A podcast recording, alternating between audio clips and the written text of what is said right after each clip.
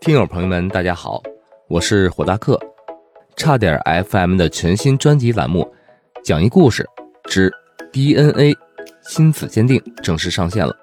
本栏目呢，目前开始正式接受任何形式的合作赞助与打赏。同时，如果您喜欢本栏目，也欢迎给本栏目订阅、点赞、转发。希望啊，你们能带着家人和朋友一起来收听本栏目。主播在此呢，感谢各位父老乡亲对本栏目的大力支持。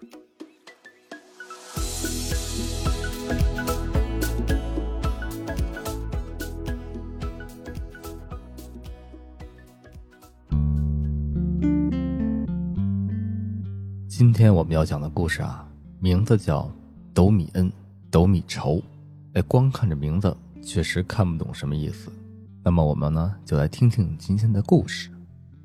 大宝他们中心的大姐大杨姐，主要负责呀和公安口对接，专注于呢司法的亲子鉴定。所以杨姐呢所经历的各种事情啊，也是数不胜数。而杨姐这个人啊，也算是极品。当然，这个极品不是他们说的啊背后起那种外号啊什么的，完全是他自己对自己的评价。他的全身上下呀，都透着一股啊。王霸之气，怎么这么说呢？哎，记得之前啊曾提到过，亲子鉴定啊分为司法亲子鉴定和个人隐私亲子鉴定两种。同样呢，他们中心的鉴定机构也有专门的人负责司法鉴定这一块往往负责这个部分的人啊，都属于背后的 BOSS 级别的人物存在。而大宝他们中心的 BOSS 就是杨姐。那有些朋友可能会问了啊，这公安系统不是有法医吗？他怎么会找一个鉴定中心做鉴定呢？没错，只要是县级以上的公安局啊，他们都是有法医的。但是实际上，这些地方的法医也就那么两三个人。而法医这个行业啊，是严重的缺编的行业，而且极个别的当事人还会质疑由公检法审批的司法鉴定机构的公正性。哎，他怕呀有人从中作梗，所以这个时候就必须委托给第三方的鉴定机构来出具这些鉴定结果。所以呢，像大宝他们这种第三方的鉴定机构。也偶尔呢会承接一些司法鉴定的工作，甚至啊有的时候会被临时的聘用去外地做一些采样啊、鉴定啊这些事情。当然，他们承接这些司法鉴定的项目，也只限现在国家对第三方机构开放的那有数的几种里边，不是什么都能做。如果要做司法鉴定啊，必须有两个鉴定师同时呢在场取样并签字才能生效。而大宝则有幸的成为了杨姐的助手，和她一同啊经历了很多的三观炸裂，哎，这种奇奇怪怪的事件。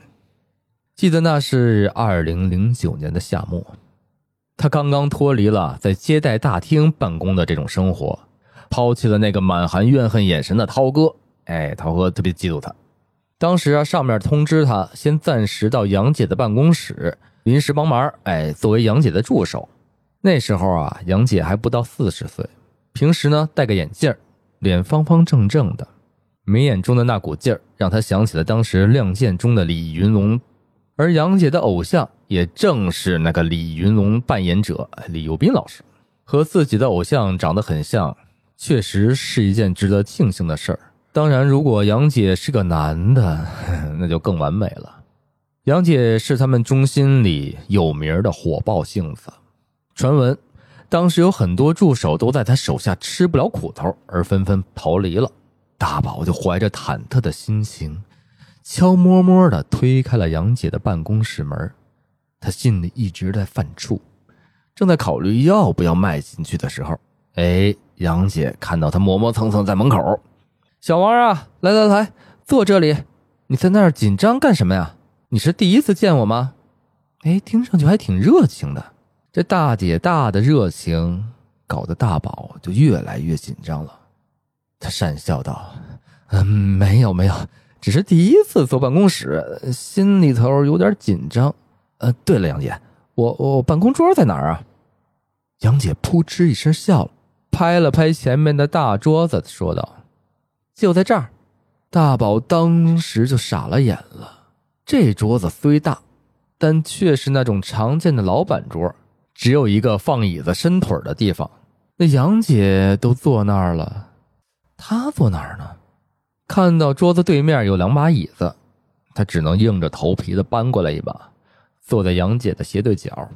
这既给杨姐的对面留出了一个客户可以坐的位置，又正好啊避过了桌上的显示屏，让杨姐一眼就可以看到他。哎，特别方便，也特别有助于杨姐吩咐她一些事儿。杨姐看着他，突然哈哈一笑。说道：“大宝啊，可以啊，和我儿子一样大，却鬼精鬼精的啊！看来杨姐的担心啊是多余的。”大宝无奈道：“哎，杨姐，你儿子才读初中吧？”杨姐笑道：“主任刚说了，要我把你当儿子一样，该骂就骂，该打就打。说你和我儿子年纪一般大，一点都没错。后来大宝才知道，和我儿子一边大。”是杨姐的口头禅。大宝真正的 DNA 鉴定师生涯，就是从这办公室桌的一角开始的。前一个多月的工作挺闲，因为司法鉴定的客户也不多，大多数时间啊，我们这办公室还是很悠闲的。杨姐平时就开着电脑，看着那些法学、医学的文献，而他看的还津津有味儿。而大宝呢，就只能拿起桌子上的文件，装模作样的看着，脑海中浮现的都是一些下了班去哪儿吃海鲜，哎，隔壁老王家哪只小猫和孙阿姨家的哪只小狗进展的怎么样了，等等等等，乱七八糟的事儿，就跟那儿啊，狼洋片过大车，胡思乱想。这么一天，杨姐和大宝啊，一个像平常一样开着电脑看文献。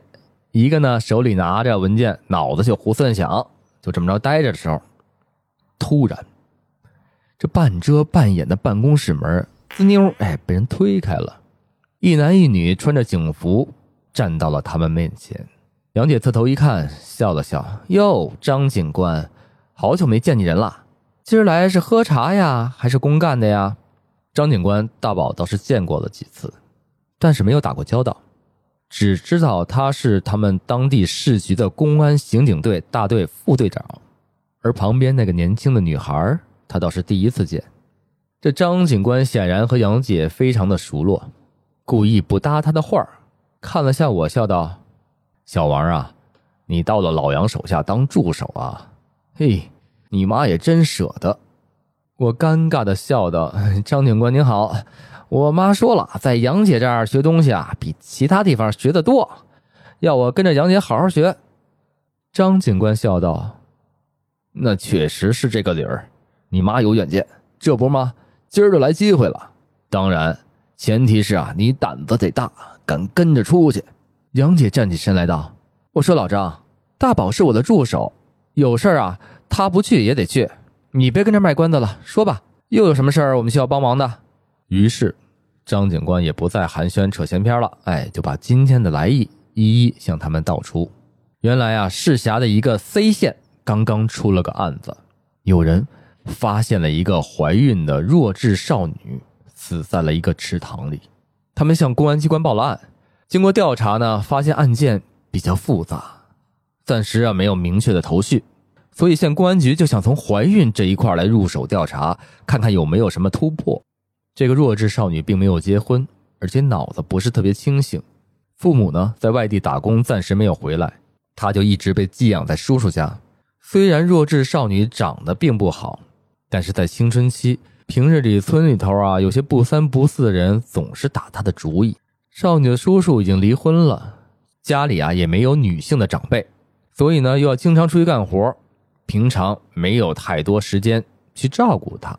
虽然知道有些人打他的主意，但他叔叔啊也不能一天二十四小时的守在侄女面前。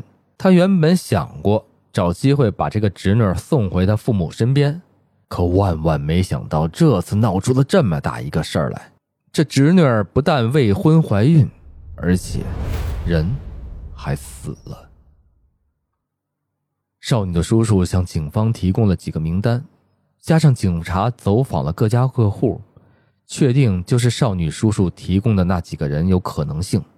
为了证实这个孩子到底是谁的，通过这个手段来找到罪犯，县公安局啊就委托市局出面联系鉴定机构，安排人前往去取样鉴定。收到了消息的张警官就找到了合作了很久的杨姐，和听到了具体情况之后目瞪口呆的大宝不一样。杨姐两眼放光，还等什么呀？我们马上走。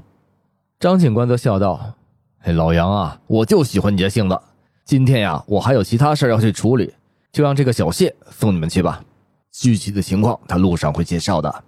张警官旁边站了已久、略显紧张的小姑娘，连忙上前一步，行了个标准的右手礼，铿锵有力的答道：“杨医生，请您指示。”杨姐乐了，上前拍了拍小姑娘的肩膀，笑道：“小姑娘不错，有精神。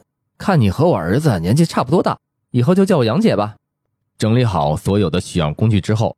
我们便随着满脸尴尬的女警官小谢一起开车前往 C 县。这里顺便给朋友介绍一下小谢的情况，因为接下来众多事件里都会出现他的身影。这个小谢呀，是刚刚从警校毕业的大学生，学的是刑侦专业。毕业后实习了两年，最后被分配到了市局的刑侦大队。实际小谢只比大宝小一岁，但因为。纤细的身材和一张略带婴儿肥的脸，他看起来呀只有十七八岁的样子。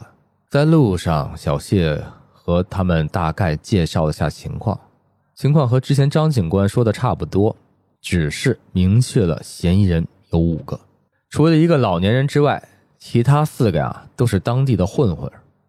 在一个多小时后，他们一行人就来到了 C 县，而接待他们的是当地负责这个案子的警官。姓毛，毛警官是个干练的人。他简单的讲述了一下情况，基本上和之前讲述的都差不多。完之后，他们就直接带着这一行人来到了停尸间。在进门之前啊，杨姐上下打量了他一下，打量谁呀？打量大宝一下。杨姐正色道：“大宝，你可想好了，里面的情形是你从来没见过的，估计你会难受。现在有两个选择，一是在外面等我。”二是和我一块进去，但是如果你选择进去的话，就一定要忍住，千万不能临阵脱逃，否则以后就别跟着我了。杨姐的意思他明白，一具尸体泡在水里，时间一长啊，一定会肿胀变形，那个样子应该是极其恐怖的。但是大宝学的专业呀是法医学，而且学了五年，毕业后呢又实习了两年，他什么大风大浪没见过呀？他岂能关键时候掉链子呢？杨姐，我这个人缺点不少，优点就一个，嘿，天生胆子大。只有我吓别人，哪有人吓我的份儿啊？您放心，咱爷们儿绝不怂。现在回想起来，当时大宝简直是盲目自信到了极点。短短一分钟之后，这个自信满满的他，差一点就当场崩溃了。在揭开裹尸布的那一刻，嘿。甭说他了，泰山都崩了，场面啊，震撼的他浑身颤抖，当场都差点晕过去。这法医学五年，他没少见过尸体，但是从来没有见过像当天那种惨状。少女的全身已经被水泡得完全浮肿，面目全非，只能从那头湿漉漉的长发判断出是一具女性。少女被水泡的肿胀的苍白的肌肤上。有一道道蛆虫爬过的痕迹，她眼睛突出，嘴巴张大，舌头已经完全失去了血色，喉咙与鼻翼处还有那么几只蛆虫在蠕动。她肚子肿大，不知道是因为怀孕的原因，还是被水浸泡的原因，身体的个别部位已经开始腐烂，发出了一股难闻的尸臭味。因为大宝学的专业的原因，以前在学校啊也不是没有见过尸体，但绝大部分都是浸泡在福尔马林里的，看起来啊和活人只有皮肤颜色稍微不同，没什么太大的区别。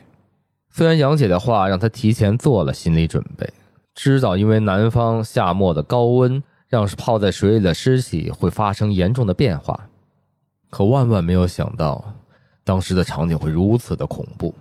他被极度恐怖和这种恶心的气味所刺激，胃里啊一直蠕动，真的想当场呕出来。还好他马上转移了视线，捂住了口鼻，让口罩上的淡淡的消毒水味刺激一下他的鼻腔，才让他将这个呕吐感啊强制的压了下来。杨姐则镇定自若的将尸体巡视了一圈，最后目光落到了他的身上。杨姐点了点头。眼中流露出了些许的赞许之意。目测怀孕已经超过十六周了，死亡时间大概在四十八小时之内，可以抽取羊水检测。那小王，你去准备一下器材。听到杨姐的镇定语气，大宝仿佛回到了鉴定中心的实验室，他的心态啊终于平和下来，便认真着按照杨姐的吩咐，赶快去准备东西了。好了，今天的节目就到这里吧。我们下次再见。